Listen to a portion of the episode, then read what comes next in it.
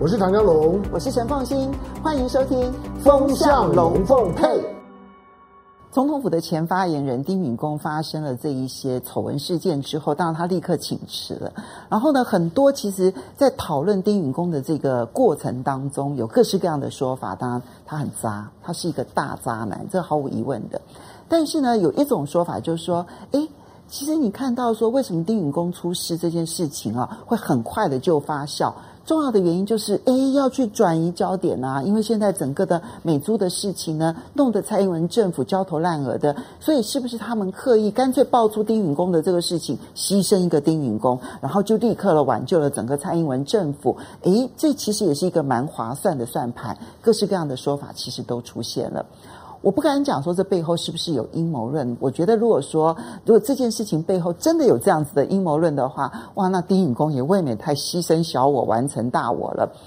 但是我其实想要讲的是呢，我请问的是，美珠发生之后，这整个事情我们看到食安团体都不见了，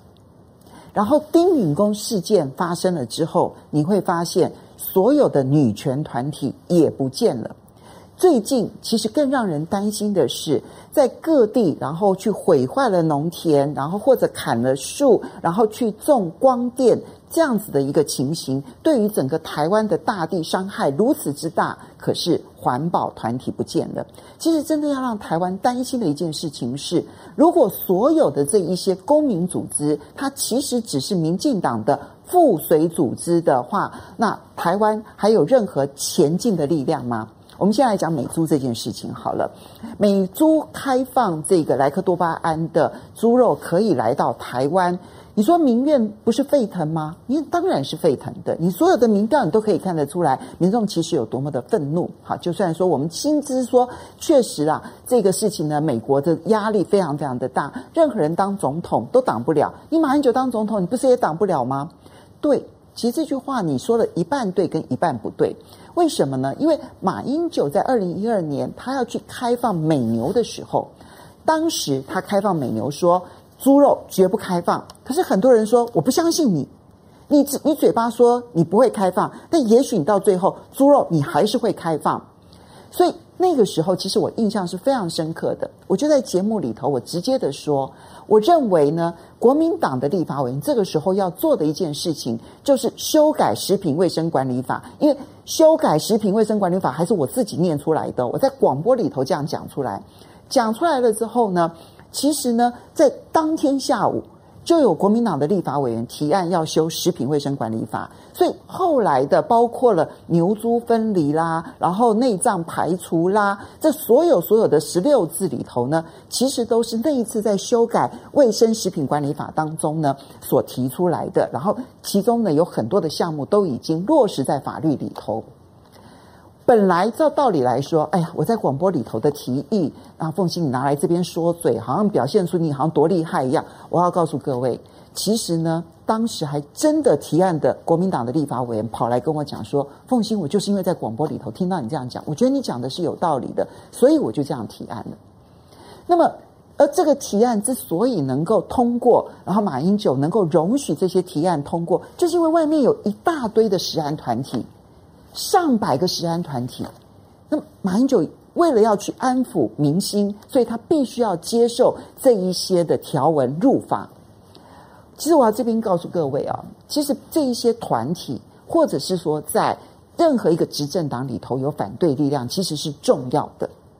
这一点呢，是我在一九九零年代的时候，当时呢我在跑新闻的时候，我其实非常深刻的感受。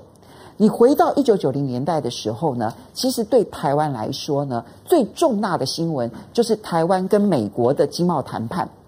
那个时候呢，经贸谈判里头，每一次谈判，台湾很弱势啊。美国要我们开放什么，我们就得开放什么。美国动辄就祭出，又是这个三零一条款啦，又是特别三零一啊，所以台湾承受的压力非常的大。谁能阻止得了台湾美国的这个老大哥的压力？那那个时候呢，其实有很多的官员，他们会偷偷的透露讯息给我们媒体记者。其实那时候我跑到了一些独家新闻，可是呢，透露新闻给我的官员，后来他会跟我坦诚，说穿了，我们媒体就是工具。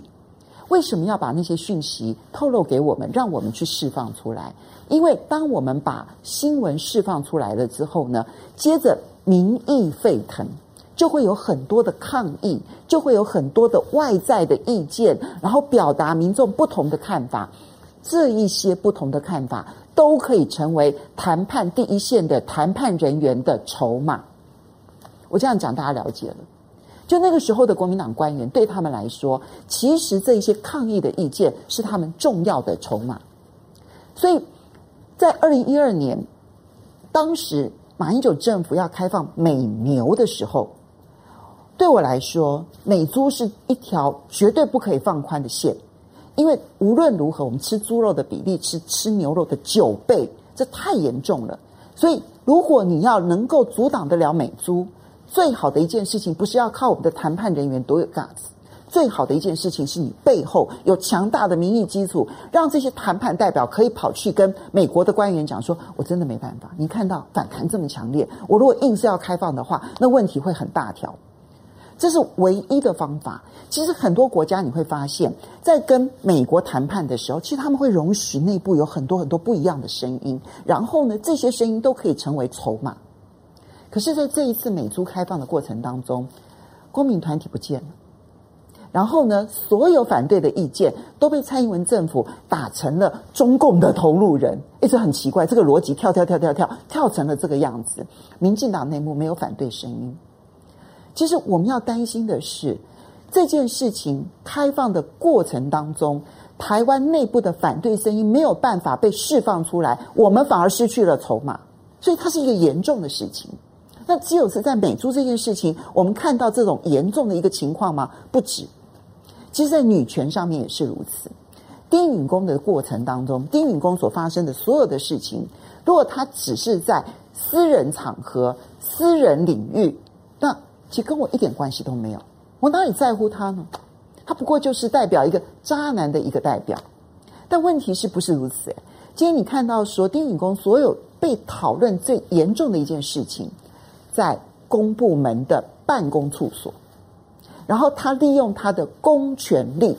他利用他的公权力去帮助女方，女方不管是在他跑新闻的这个过程当中，或者是呢后续呢他去安排他，然后到哪边去跑新闻啦，如何如何啦，然后还请民进党的这些人呢去照顾他，到最后，当他不愿意分手，而采取了恐怖情人的手段的时候，女方去跟陈菊，也就是拉拔丁允恭最重要的陈菊去告状之后。陈菊号称是人权斗士，他到现在还是人权委员会最重要的一个成员，因为他是监察院院长兼人权委员会的这个主委。可是他到今天为止，他有没有重重的说一句话？没有，他的人权不见了，他的女权不见了，而不只是陈菊不见了，蔡英文不见了。我们其实连看到很多的女权团体、很多的妇女团体，通通不见了。这件事情如果只是私人部门、妇女妇女团体都很想要插一句话了，过去。可是这一次，甚至于牵涉到的是公权力的安排，我们的女权部门、我们的所有的妇女团体也通通都不见。你就会看到说，这一些妇女团体，他们为了要维护。一个民进党的渣男，宁可牺牲自己，所以难怪丁允公可以牺牲啊！因为牺牲了，其实代价并不大。因为你反正知道，有很多的公民团体，他们都是在我们的周围里头，然后我们叫他们不准说话，他们就是不说话啊。你看到这一些人，他们真心的是有任何的女权意识吗？如果他有女权意识，为什么在这件事情上面点点那波恭维？为什么？我觉得我们每一个人都应该对这些女权团体发出怒吼：你们到哪里去了？你看到了有一个女性，其实这里面其实有一些权势上面的一些不对等，有利用公权力所做的一些事情，有恐怖情人一些发生的事情，还有提拔她的长官。那么明明知道她发生了这些事情，而视而不见种种的一些问题，我们的女权团体到哪里去了？这个对台湾来讲就是一个畸形的发展。而最近，其实最让我担心的就是我们的环保团体也不见了。你看到屏东砍树种电，